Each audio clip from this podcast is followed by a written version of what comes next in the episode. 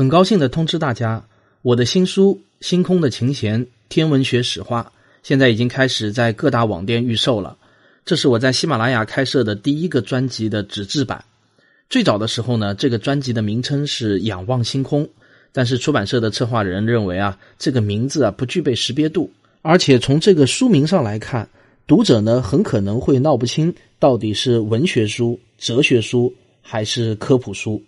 因为仰望星空的含义啊太宽泛了，说不定呢还会有人认为是政论类的书。因为当年我们温家宝总理说过一句“仰望星空，脚踏实地”，这句话很出名嘛，所以呢就改名为《星空的琴弦》了。听上去呢有点文艺气息，不过风格还是我一贯的大白话谈天文学的风格。经常会有朋友问我说：“你把书的内容都已经在音频节目中讲过了，不怕影响书的销量吗？”我说啊，一听你这个问题，我就知道你估计啊不是一个真正爱读书的人。真正爱读书的人，如果喜欢一本书，绝不会因为听过这本书的音频就放弃购买纸质书。恰恰相反呢，他听得越是仔细，就越会买一本纸质书。因为音频节目和实体书的差别还是很大的，尤其是科普类书籍。第一呢，天文学上的很多东西啊，费了半天的口舌，不如一张图清晰明了。尤其是涉及到数学公式的时候，第二呢，书是可以检索的。很多时候啊，我们要用到某个知识点，只记得是哪一本书中的内容，这时候啊，你抄起一本书，哗哗哗的一翻，很快就找到了。可是音频节目呢，你靠拖拉进度条，基本上是不可能找到的。这个效率上的差别，那是没法比的呀。第三呢，书架上摆着一排书，能影响的是一个家庭，尤其是孩子。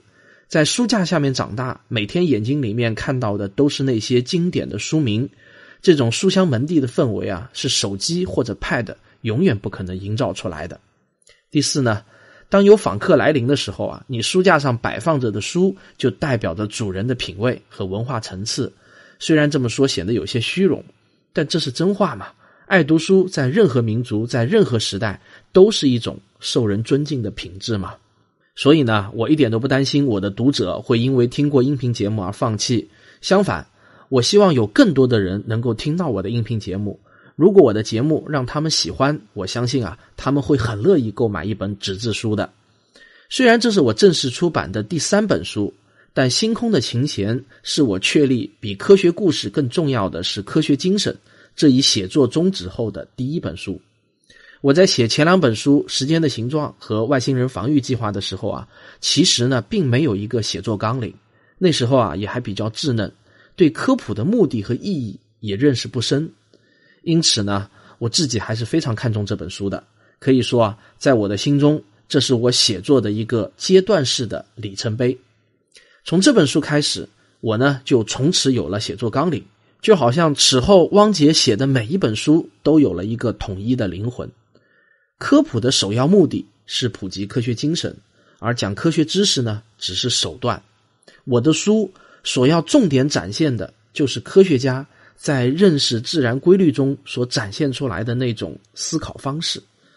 这也是我们科学声音系列丛书的第三本，很快呢还会有第四本，也就是吴金平老师的讲量子力学史话的书。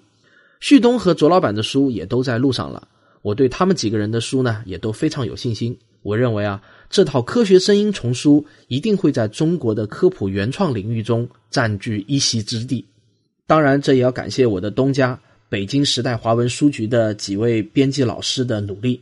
现在，京东、当当和亚马逊这三家中国最大的网上书店都已经在预售了。不过，这三家网店呢，他们的策略啊略有不同。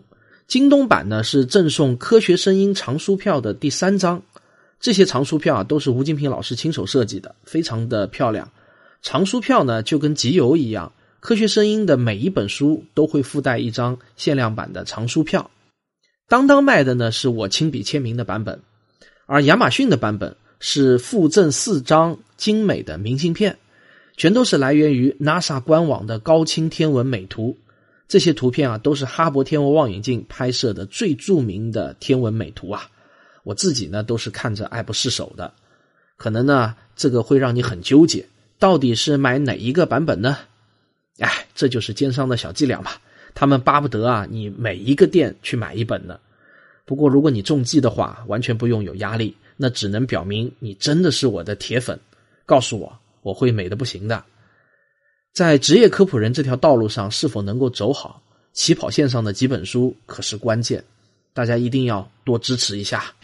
感谢大家对我一贯以来的支持，有你们感到真幸福。